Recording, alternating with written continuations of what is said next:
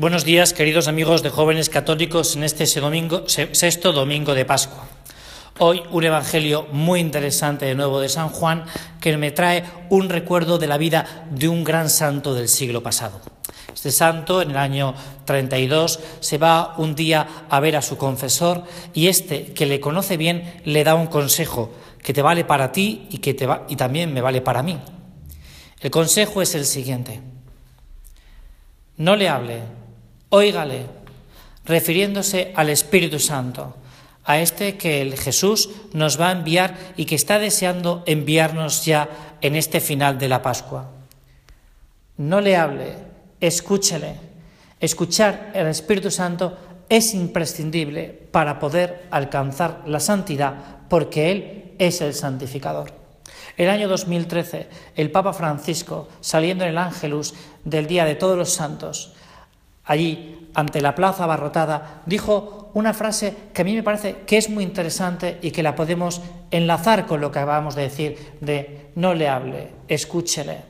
El Papa Francisco decía, los santos no son superhéroes, son hombres y mujeres que, por amor a Dios, no le han puesto condiciones a Él, no le han puesto condiciones al Espíritu Santo. Para poner una condición, antes hay que escuchar sus requerimientos, sus insinuaciones, sus sugerencias. Por eso nosotros no, tenemos que ir a la oración, a ese encuentro personal con el Espíritu Santo que quiere que nos identifiquemos con Jesucristo, el Hijo, sin poner condiciones. Pero primero escuchando su palabra.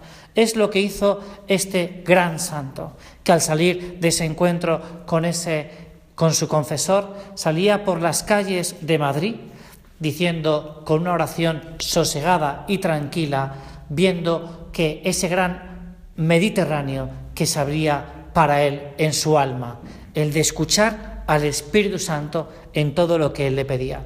Por eso yo te pido, y creo que es una gran sugerencia, que en estos días previos a Pentecostés, al que ya solo nos faltan 15 días, tú le digas muchas veces, y se lo diré yo también, ven Espíritu Santo, llena mi corazón para poder escuchar tus mandatos.